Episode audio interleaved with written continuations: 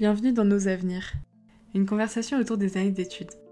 J'espère que tu te retrouveras dans ce témoignage, toi l'adulte en devenir ou le nostalgique de la vie étudiante. Aujourd'hui, je reçois Roxane, connue sur internet sous le pseudo Roxane ASMR. Elle fait de l'ASMR donc, une technique de relaxation que personnellement j'utilise de temps en temps. C'est d'ailleurs comme ça que je l'ai connue, et aujourd'hui, elle nous raconte son parcours depuis son bac pro prothésiste dentaire jusqu'à son parcours d'infirmière en réanimation. Elle nous raconte tout le stress qu'elle a pu ressentir après son bac pro car elle ne se sentait pas capable de réaliser les études d'infirmière au point où elle se levait à 4 heures pour faire des fiches de révision. Grandie grâce à sa force de travail, elle envisage même maintenant, dans un futur, de reprendre ses études pour devenir médecin. Elle nous explique la complémentarité entre son métier d'infirmière et l'ASMR, dont elle a même tiré un livre. Pour finir, elle nous parle de son projet d'aller vivre quelques mois au Japon l'année prochaine.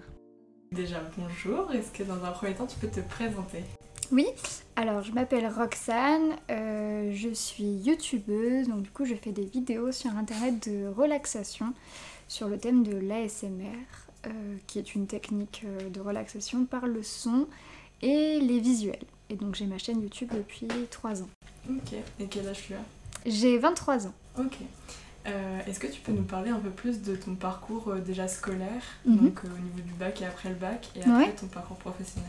Alors moi j'ai fait un bac, enfin un bac oui, de prothèse dentaire, donc c'était un bac pro que j'ai fait donc à Bordeaux. Et ensuite j'ai voulu me rien- réorienter, j'ai fait des études supérieures d'infirmière. Euh, donc du coup pendant un an de prépa plus trois ans d'école et donc du coup je suis infirmière maintenant depuis plus de deux ans. Euh, et je travaille en réanimation, donc là où les patients dorment ou sont très stressés, ont besoin d'être détendus et c'est aussi pour ça que je trouve que l'ASMR c'est un exercice qui est très euh, en corrélation avec ce que je fais tous les jours. ça se complète très bien. Et d'où est venue cette vocation de vouloir faire infirmière? Euh, ça a été vraiment très soudain. En, fait, en fin de parcours euh, de bac, quoi, j'avais pas envie de continuer ces études de prothésiste dentaire. J'avais envie d'être plus proche des gens, de les aider euh, directement. Et donc, en fait, j'ai cherché en fait des métiers qui étaient à la fois très manuels et en même temps très humains. Et donc, c'est là où, au final, j'ai trouvé ben, le métier d'infirmière qui me correspond à 100%, puisque beaucoup, beaucoup de, de prise en charge et psychologique et technique du coup, je trouvais que c'était euh, plutôt euh, très adapté. Comment t'as vécu le fait d'avoir fait un bac, euh, entre guillemets, qui, enfin, qui t'a préparé, mais pas vraiment totalement à la suite? Alors oui, en effet, mon bac a quand même préparé un petit peu sur l'aspect physiologique de pas mal de choses sur le corps humain, mais euh, ça a été difficile puisque les bacs pro, on est un petit peu moins préparé, surtout à la charge de travail des études supérieures. Donc ça a nécessité euh, une euh, mise en confiance déjà de ce que j'étais capable de faire et aussi euh, de pouvoir réadapter mon travail pour l'adapter à des études supérieures qui sont assez, assez lourdes. Et donc au final, ben, c'est à force de travail, d'acharnement que, que j'ai réussi à trouver euh, le bon rythme et aussi à me faire confiance, à, à savoir que je pouvais y arriver. Et c'est aussi pour ça que c'était très difficile au début c'est parce que, et que j'étais très stressée. Et c'est d'ailleurs par là que j'ai découvert euh, l'ASMR, c'est parce que voilà, j'étais j'étais très tendue euh, par le fait de ne pas réussir. Et au final, une fois qu'on a trouvé son rythme, ça va tout seul. Ça, c'était surtout pendant ton année de prépa, c'est ça? Euh, ben, même euh, j'ai réussi ma prépa parce que j'ai eu mon concours du premier coup, mais même en fait dès que je suis rentrée à l'école, j'avais vraiment l'impression euh, que j'étais, j'ai eu de la chance et que du coup j'étais vraiment là par hasard. Et au final, j'ai appris à me faire confiance et, et à me dire que non, au final, si j'avais réussi, c'est parce que je m'étais donné les moyens. Donc au final, le stress est vraiment venu au début de ma première année d'études. Comment t'as vécu bah, justement la pression de la société sur le fait de devoir choisir à tout prix euh, ta voie et Mm. de pas te tromper Ouais, c'est vrai que c'est difficile parce que moi-même en troisième, euh, je, on m'a demandé de faire un choix comme tout le monde et, et je trouvais que c'était hyper dur euh, quand on, est, bah, quand on a 13-14 ans de devoir choisir déjà une filière. Euh, je me voyais pas aller en général et c'est vrai qu'il y avait quand même cette pression euh, bah, des professeurs, euh, voilà, de, de l'orientation euh, qui nous disaient bah, il faut choisir, en fait vous êtes obligé. Donc c'est vrai que c'était assez difficile et au final je me suis dit bah, autant s'orienter vers un, un truc assez manuel puisque j'étais déjà manuel à l'époque. Et donc j'ai choisi ce bac là puisque ça a rallié la santé et le fait d'être manuel, mais il me manquait trop le côté humain, et c'est pour ça que je me suis réorientée par la suite. Mhm. Mais au final, c'était un parcours qui était assez qui était assez intuitif dans le sens où j'étais déjà presque dans ce que j'aimais. Il me manquait juste euh, le petit côté humain que j'ai eu par la suite. Est-ce qu'il y a des enseignements qui t'ont particulièrement marqué et des choses qui te marquent encore aujourd'hui euh? Euh, La psychologie, c'est quelque chose qui est intéressant et en même temps compliqué à aborder. Donc je dirais que ce serait l'enseignement qui est le plus difficile dans le sens où on, nous apprend des choses qu'on ne voit pas. Et quand on est quelqu'un de très factuel, d'ailleurs, c'est un peu compliqué euh, la psychologie. Et euh, tout ce qui est psychiatrie et tout ça, c'est très très intéressant, mais euh, essayer de comprendre ce qu'on ne voit pas, c'est toujours quelque chose de, de difficile. Donc je dirais que c'est cet enseignement-là qui est un petit peu plus pointu. Comment tu as choisi la spécialité, entre guillemets, enfin, quand tu deviens infirmière ou infirmier, j'imagine que tu dois choisir une voie mm-hmm. Alors en fait, moi je suis rentrée en école d'infirmière avec la la nette impression que j'étais pas faite euh, pour faire euh, des soins quotidiens ou voilà. Moi ce que j'aimais et ce que j'ai toujours aimé c'est l'urgence c'est euh, la prise en charge en, le, milieu aigu donc c'est-à-dire de l'urgence de la réanimation du SAMU du SMUR c'était vraiment ça qui m'intéressait même avant de rentrer à l'école. Et donc en fait ce que j'ai fait c'est que pendant cette année de préparation au concours ben, j'ai fait pas mal de stages notamment des stages en réanimation. Et en fait, j'ai fait un stage dans le service dans lequel je travaille aujourd'hui. J'en suis tombée amoureuse, je me suis dit que c'était vraiment euh, l'endroit qui me plaisait le plus et où je trouvais euh, le plus ma place, euh, parce que beaucoup de soins techniques, mais beaucoup de soins dans les périodes difficiles où les patients ont besoin d'être rassurés. voilà, et je trouvais que ça collait déjà avec mon univers. Mhm. Donc du coup, en fait, le choix de mon orientation pendant mes études d'infirmière a été assez intuitif, puisque j'ai tout de suite su que c'était ça que je voulais faire. Et d'ailleurs, j'aimerais continuer mes études après euh, en ce sens. J'attends d'avoir un petit peu de bouteille euh, pour pouvoir le faire, mais, euh, mais en tout cas, oui, oui, je pense que on a tous une prédisposition selon ce qui nous attire dans la vie de tous les jours. Et donc, moi, c'était vraiment ça. Quand tu dis reprendre tes études, ça serait pour faire quoi après? Alors, ça dépendra de mes projets de vie, puisque ce sera d'ici 3-4 ans, je pense. Mhm. Mais euh, soit je reprendrai mes études euh, pour faire infirmière euh, anesthésiste, puisque c'est déjà un petit peu ce que je fais de l'anesthésie dans mon, quotidien d'infirmière en réanimation. Donc soit infirmière anesthésiste, soit carrément reprendre des études de médecine pour essayer de pousser un petit peu plus loin. Euh, voilà, ça dépendra de nos projets de vie euh, d'ici là. Si tu reprends médecine, ça veut dire que tu recommences tout euh Non, parce que maintenant il y a une passerelle quand on est infirmier et selon ce qu'on a fait comme service, comme diplôme universitaire en plus, on atterrit directement en troisième année de médecine. Donc au final, ça avance quand même bien le parcours. Donc tout n'est pas perdu. Et après avoir goûté au monde professionnel, tu te vois retourner dans l'univers des études et alors oui non.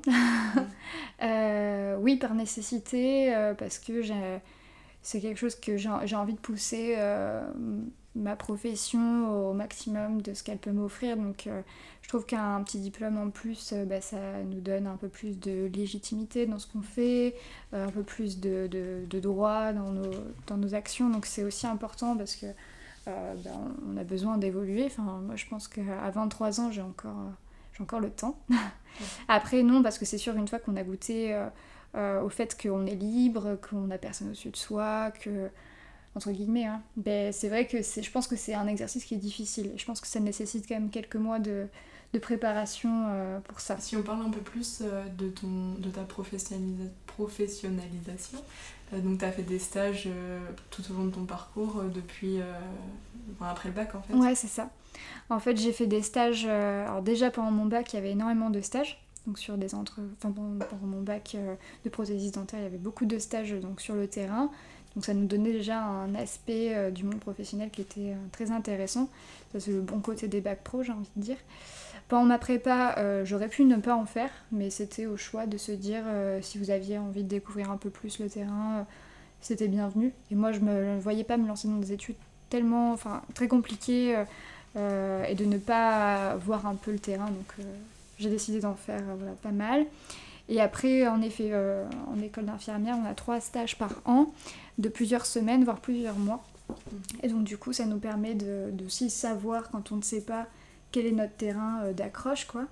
Et, donc ça aussi, ça nous ouvre pas mal de compétences puisqu'on apprend beaucoup, beaucoup mieux, en tout cas, la réalité sur le terrain. Donc, donc voilà. Comment tu as vécu le début des responsabilités? Alors c'est vrai que le fait de... La marche est haute.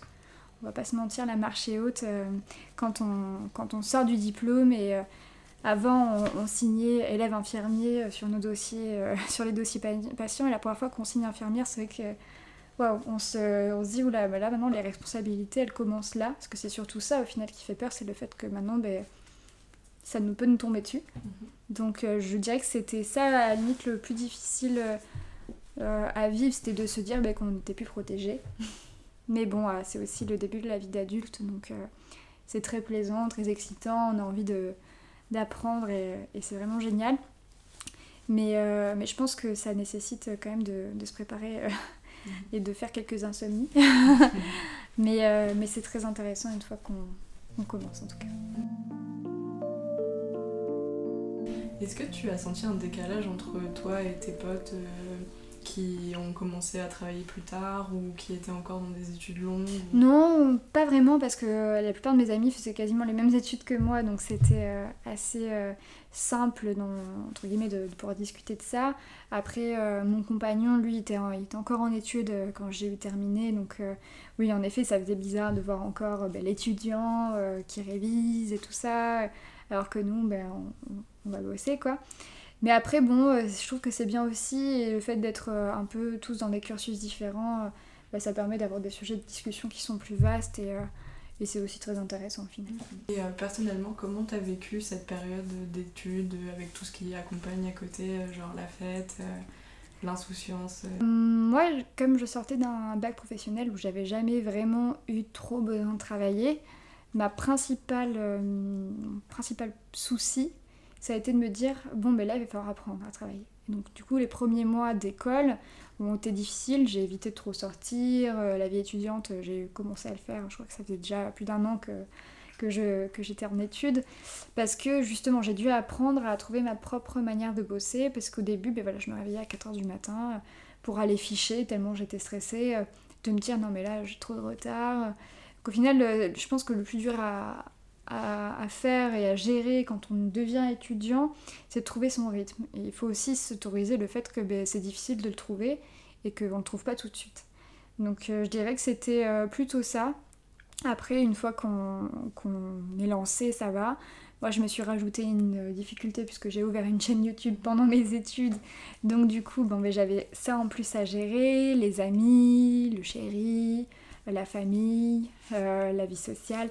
Donc c'est vrai que bon au final euh, une fois qu'on a trouvé son rythme c'est plus facile, mais les premiers mois euh, sont quand même un peu hardcore. Quoi. Je dis que tu as été beaucoup stressée, que ça a été compliqué pour toi, donc est-ce que tu as mis des choses en place pour que ça ne soit pas?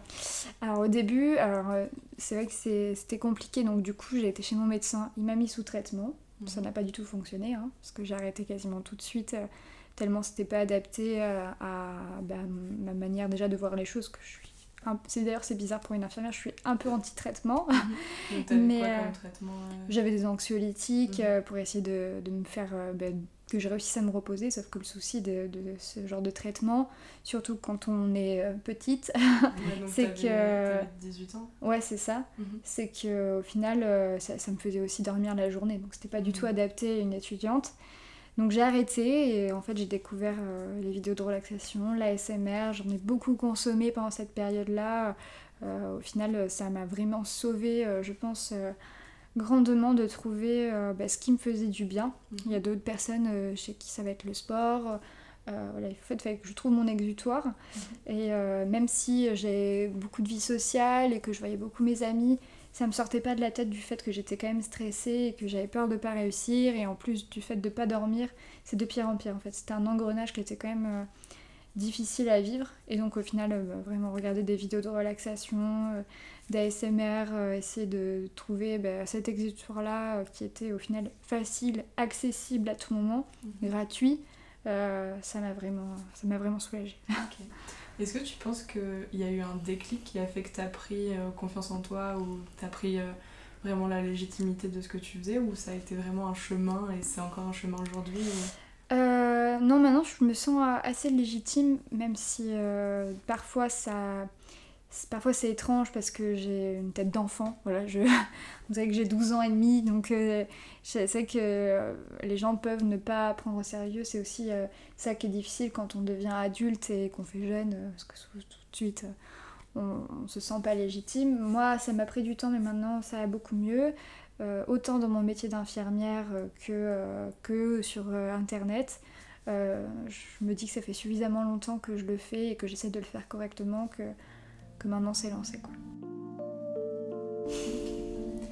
Euh, donc tu as été à l'internat pendant trois ans euh, pendant ton lycée. Oui, c'est ça. Donc t'as pas vécu euh, la coupure nette entre chez mm. tes parents et chez toi Je l'ai vécu mais plus tôt du coup. Ouais. et donc est-ce que tu as vu quand même une différence quand tu es passé de l'internat à un appartement ou à quelque chose J'ai pas vraiment eu de différence, mis à part le fait qu'il fallait commencer à faire ses courses. Mhm.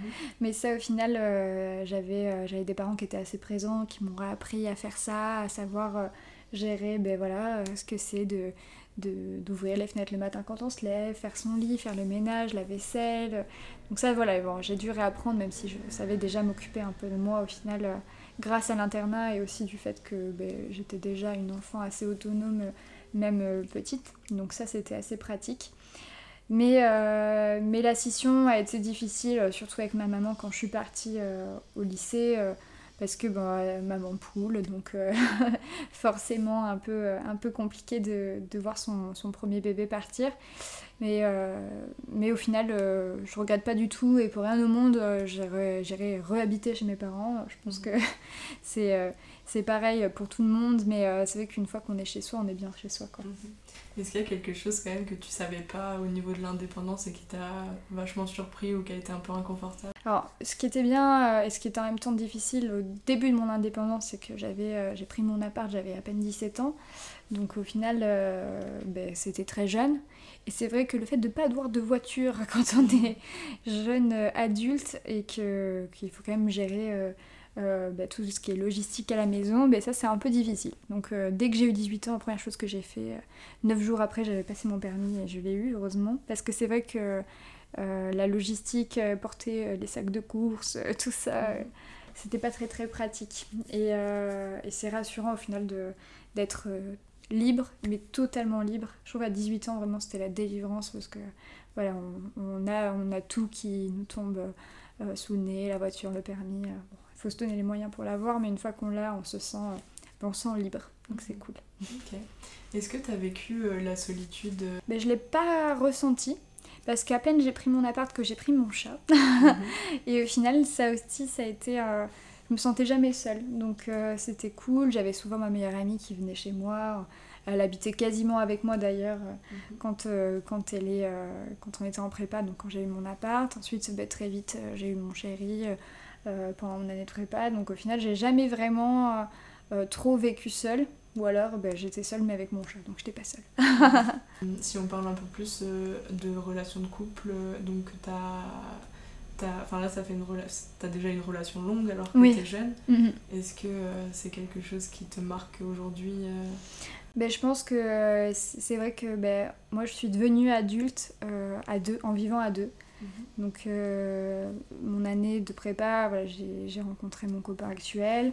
Et au final, on a grandi ensemble. Et c'est vrai que, que oui, forcément, ça marque, euh, ça marque puisque l'organisation pour tout seul, je l'ai vécu très peu de temps au final. Et euh, je sais fonctionner quasiment mais que pour deux. Donc ça, c'est aussi quelque chose de, bah, que tout le monde ne connaît pas au final, mais, euh, mais qui est très bien et qui me convient. Euh, est-ce que tu as eu des soucis au niveau de l'indépendance financière ou c'est quelque chose qui... Est-ce bah que tu as travaillé, on va dire, peut-être à côté de tes études mm. ou est-ce que tu as... En fait, ce que j'ai fait euh, juste avant d'avoir mon appart en prépa, j'ai travaillé. Donc, en effet, j'ai fait un petit job d'été pendant trois mois. Euh, ça m'a permis d'avoir un petit peu plus euh, de sous pour pouvoir bah, déjà meubler mon appartement comme euh, je le voulais. C'était important pour moi de me sentir bien, donc avec des objets qui me plaisaient, des meubles qui me plaisaient. Donc voilà, tout est parti, tout est parti là-dedans, mais j'avais vraiment ce besoin d'autonomie. Et dès que j'ai commencé à pouvoir mettre à travailler moi toute seule, à pouvoir me payer mes propres affaires, je l'ai fait directement. Donc dès que j'ai eu mon autonomie financière, j'ai tout coupé. je suis, comme je disais, je suis quelqu'un de super autonome, donc je préfère tout devoir qu'à moi. donc au final, c'était assez cool, je trouve, de se dire que ben là, ça y est, on est, on est adulte et on, on est content au final puisque tout ce qu'on a ben voilà c'est que ça vient que de nous de notre poche et, euh, et c'est satisfaisant au final de se dire aussi ça euh. donc oui moi ça j'ai pas eu de difficultés mm. euh, parce que pour le coup c'était vraiment un besoin que moi j'avais de pouvoir être autonome si tu avais un conseil à te donner à la toi qui sort du bac qu'est-ce que tu dirais aujourd'hui? Je dirais de, de me faire plus confiance euh, je me dirais également que ben, je suis capable de bosser, de me mettre la tête dans le guidon, que c'est pas parce que je sors d'un bac euh, qui était euh, à l'époque pas très valorisé que, ben, que je suis nulle et que je sais pas apprendre.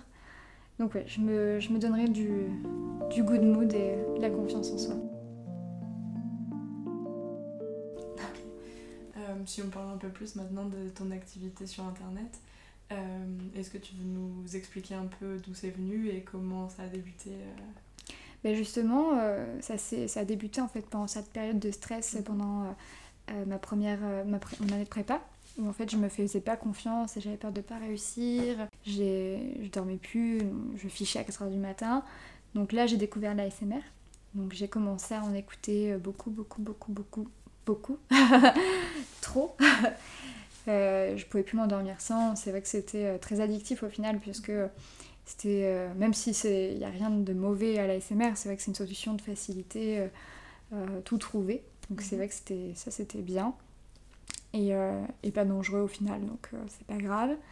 Et au final, donc j'en ai écouté pendant 2-3 ans, et après j'ai ouvert ma chaîne vraiment sur un coup de tête, en me disant si les gens peuvent le faire, est-ce que moi je pourrais pas essayer d'aider euh, et de rendre au final ce que j'ai reçu euh, en termes de, bien-être, de relaxation. Ça m'a vraiment sauvé, ça a sauvé mes études.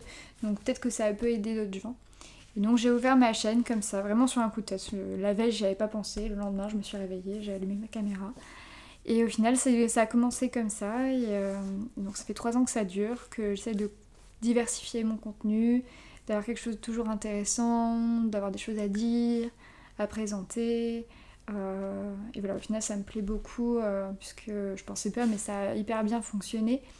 Euh, je pensais même pas avoir 1000 abonnés, même pas 100 abonnés. Je pensais même pas que ça fonctionnerait, mais j'avais juste envie d'essayer de, de, rendre l'appareil.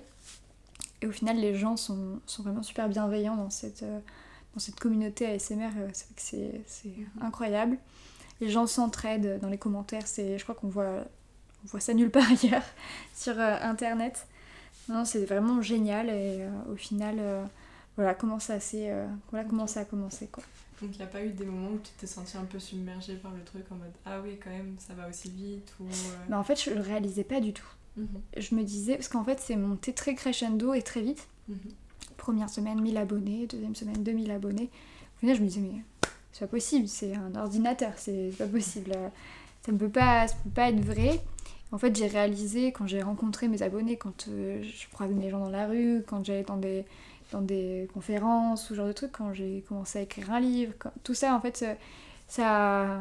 Des fois, même des fois, je réalise pas non plus ce que c'est, euh, ça fait quand même beaucoup de monde, mais, en fait, euh, à force de rencontrer les gens, ou de recevoir des messages, où les gens vraiment.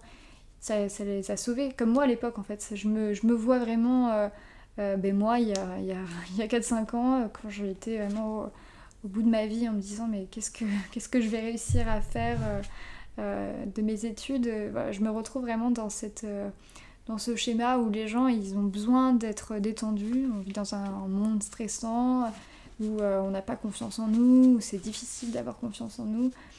Donc au final, ouais, c'était vraiment, vraiment ça pour le coup. Mhm et les opportunités que ça t'a créées. Euh, est-ce que euh, ça t'a fait un jour douter de ta vocation d'infirmière ou pas du tout? Non, j'ai toujours trouvé ça très complémentaire. J'ai toujours trouvé que je ne pouvais pas arrêter de faire une des deux activités parce que je trouvais ça tellement complémentaire. D'ailleurs, je fais de la SMR euh, au travail. Je fais de la SMR à l'hôpital pour essayer de détendre mes patients. ça m'arrive d'essayer de faire des roleplays plus adaptés au niveau psychologie, développement personnel, et donc du coup c'est aussi ce que je fais à l'hôpital. Mhm. Donc au final je trouve que tout s'imbrique bien. Mhm.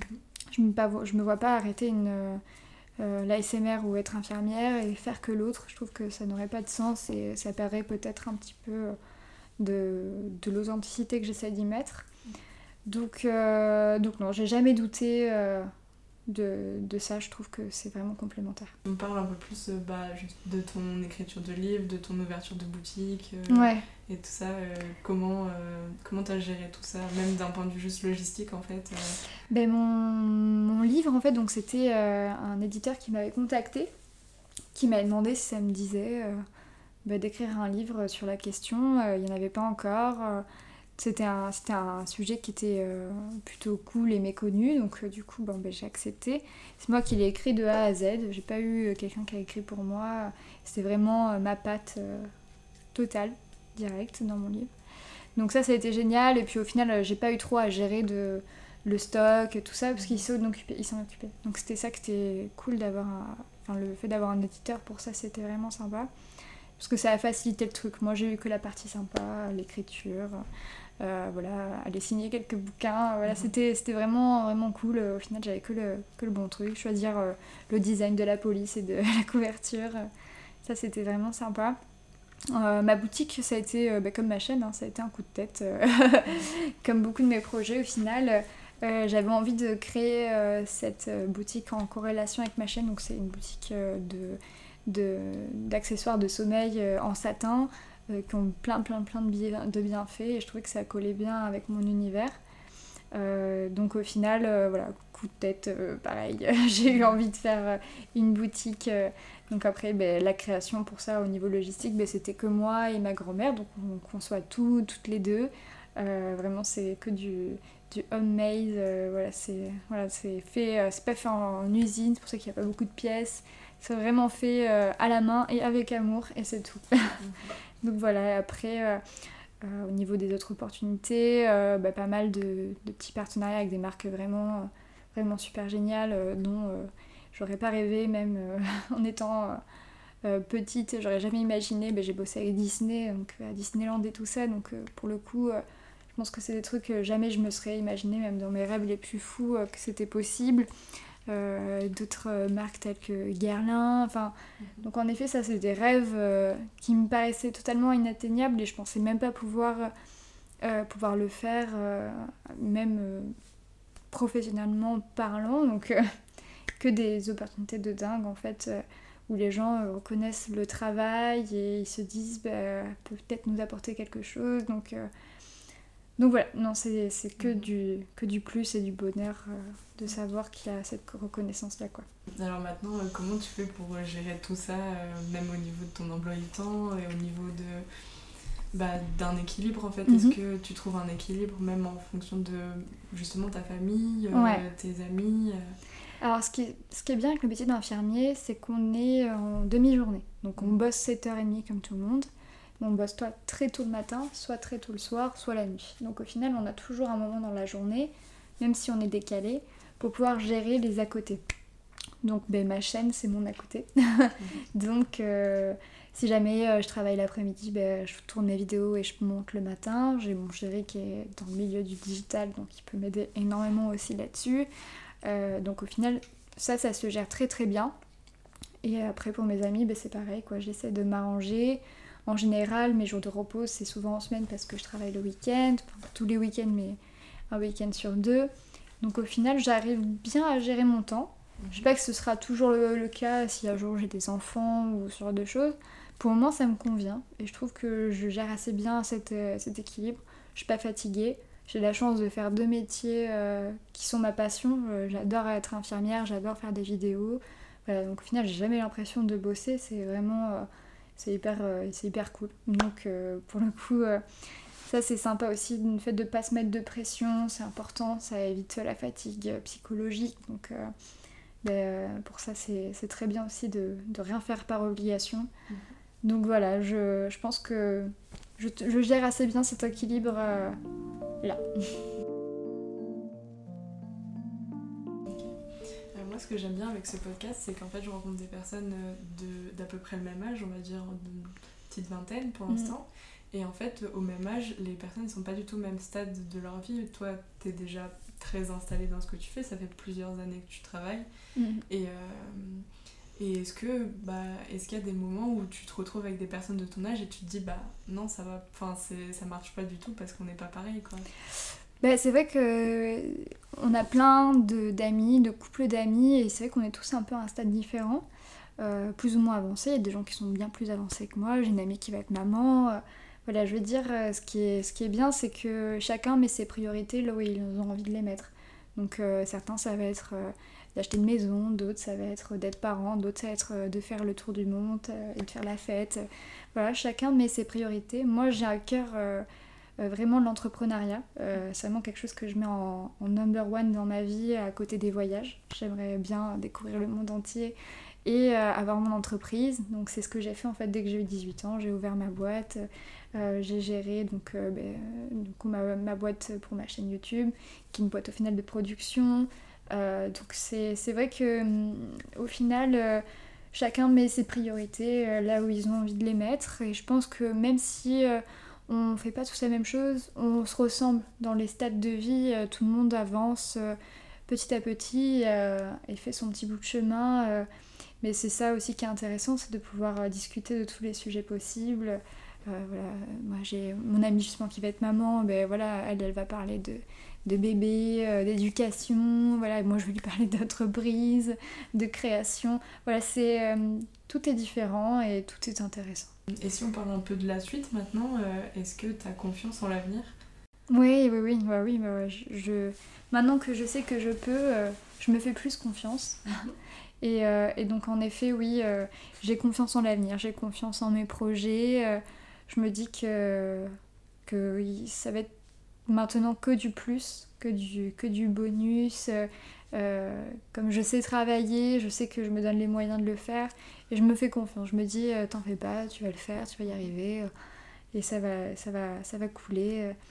Donc oui, moi j'ai, je, je pense que que j'ai que j'ai une bonne étoile parce que c'est pas possible que tout se passe aussi bien donc euh... c'est parce que tu travailles pour euh. ouais ouais ouais mais je pense que justement le fait de se dire euh, d'avoir cet euh, aspect positif de la vie de se dire ben non tu, tu, te donnes les moyens donc tu vas y arriver c'est aussi important et je trouve que ça au final c'est ça ma bonne étoile c'est de me dire que, que je peux le faire mhm. Est-ce que tu as évolué au niveau des valeurs euh, depuis, euh, bah, depuis la toi de 18 ans, euh, des engagements personnels ou mm. même avec les autres humains, humains Ouais, alors carrément. Bah, voilà, bah, déjà la culture du, du, fait de bosser comme une dingue pour obtenir, obtenir tout ce qu'on veut, ses objectifs, les atteindre. Ça, ben, j'étais pas comme ça adolescente. Hein, ça m'est venu à force de travail et, et d'envie d'avancer. Donc oui, ça déjà, cette culture du tu peux le faire, euh, bosse et tu y arriveras. Euh, ça, je l'ai eu comme ça. Euh, je pense qu'il y a un peu de chance, mine de rien. Ça fait aussi partie du tableau. donc ça, bon, ben, ça tombe dessus ou ça tombe pas dessus. Je veux dire, j'ai eu un peu de chance pour ma chaîne, ça c'est sûr. Voilà, et, la confiance en soi. Mais ça, la, confiance en soi, c'est le plus dur, je pense. C'est le plus dur à, à atteindre. J'étais pas du tout confiante quand j'étais quand j'étais adolescente et même enfant. J'avais je, me reposais euh, beaucoup sur mes acquis, j'essayais pas de, faire mieux parce que justement je me disais ben, j'arriverai pas.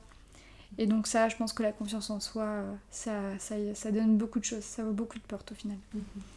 Et à quel moment tu te dis euh, c'est bon là maintenant je suis devenue adulte? Je dirais quand j'ai eu mon permis de conduire, mhm.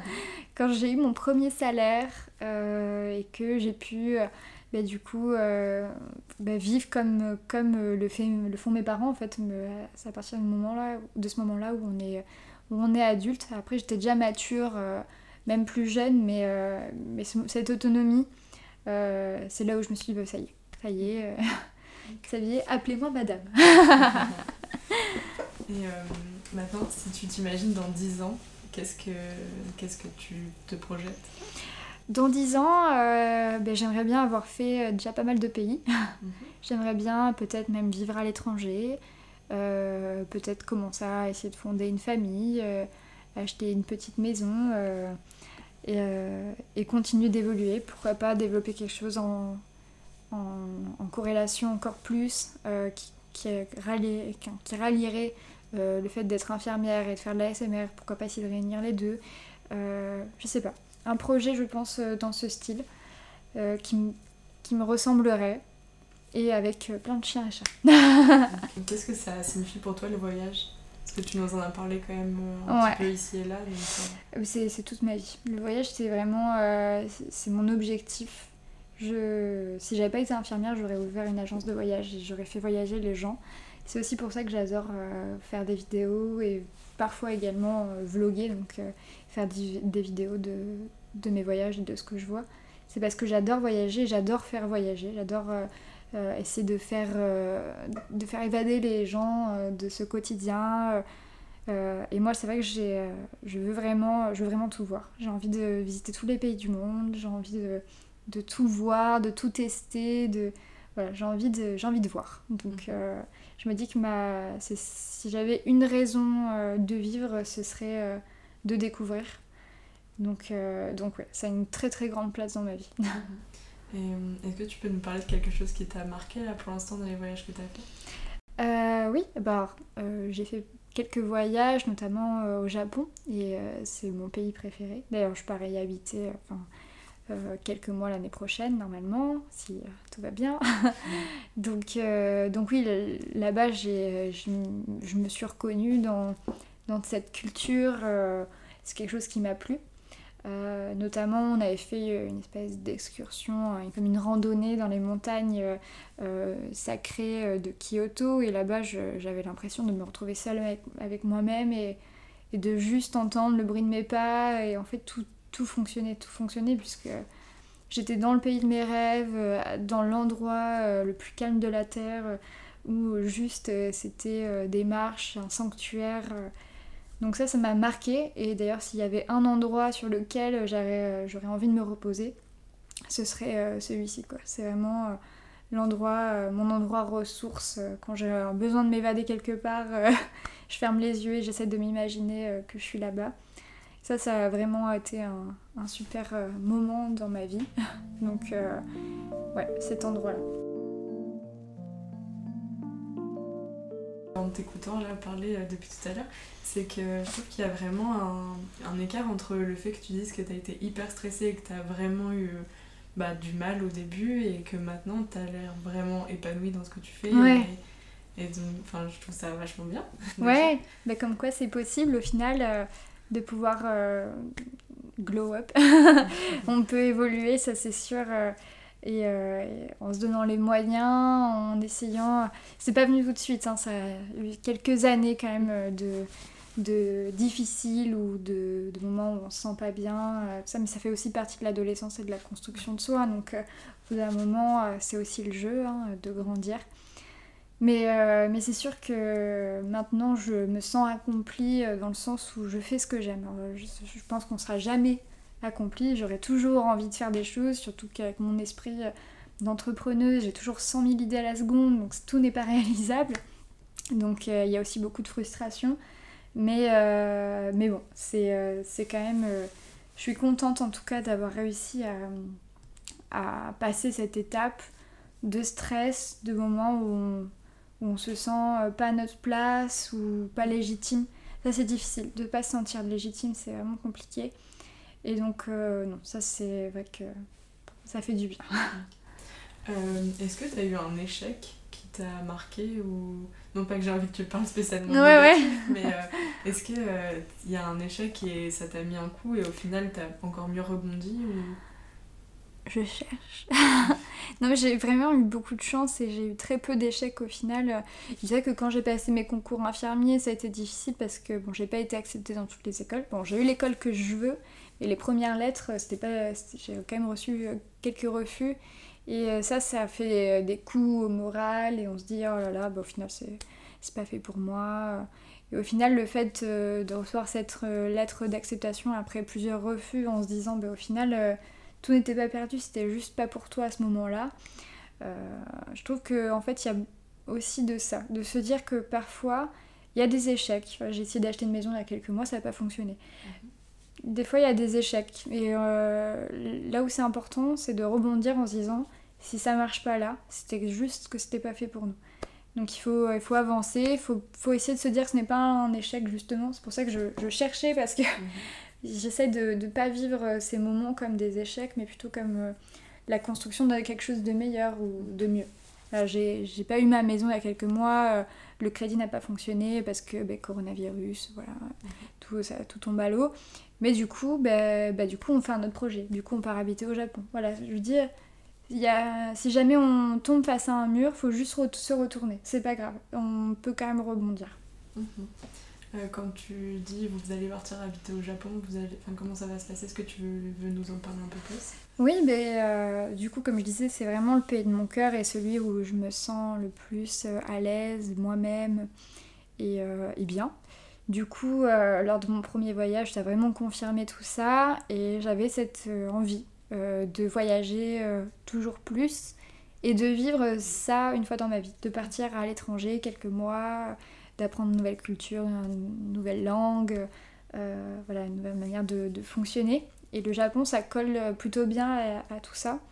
Et donc au final, on, part, euh, on partira ben, trois mois l'année prochaine pour découvrir ben, la culture là-bas. On va faire un immense road trip euh, mhm. tout autour de l'île du Japon. et donc du coup découvrir ben, tout ce que ça peut nous apporter, on t'aime aussi euh, bah, de se mettre en danger dans un autre endroit. On va essayer d'aller dans des endroits qui sont totalement perdus. Et euh, au final, se retrouver face à soi-même euh, dans un environnement qu'on ne connaît pas. C'est aussi très intéressant et ça me ça m'enchante de pouvoir le faire. Donc, donc ça, me, ça me tient à cœur et j'ai vraiment hâte de pouvoir le vivre en tout cas. Ok. Bah écoute, pour conclure, dis-nous ce qu'on peut te souhaiter de meilleur. Bah, de continuer à être entrepreneur, je trouve que ça résume bien. Merci à Roxane d'avoir accepté l'invitation. Je vous mettrai toutes les infos dans les notes du podcast. Si cette conversation vous a plu, je vous invite à la partager autour de vous, mais également à suivre le Instagram du podcast qui se trouvera dans les notes. Vous pouvez aussi mettre une note sur Apple Podcast. Merci et à bientôt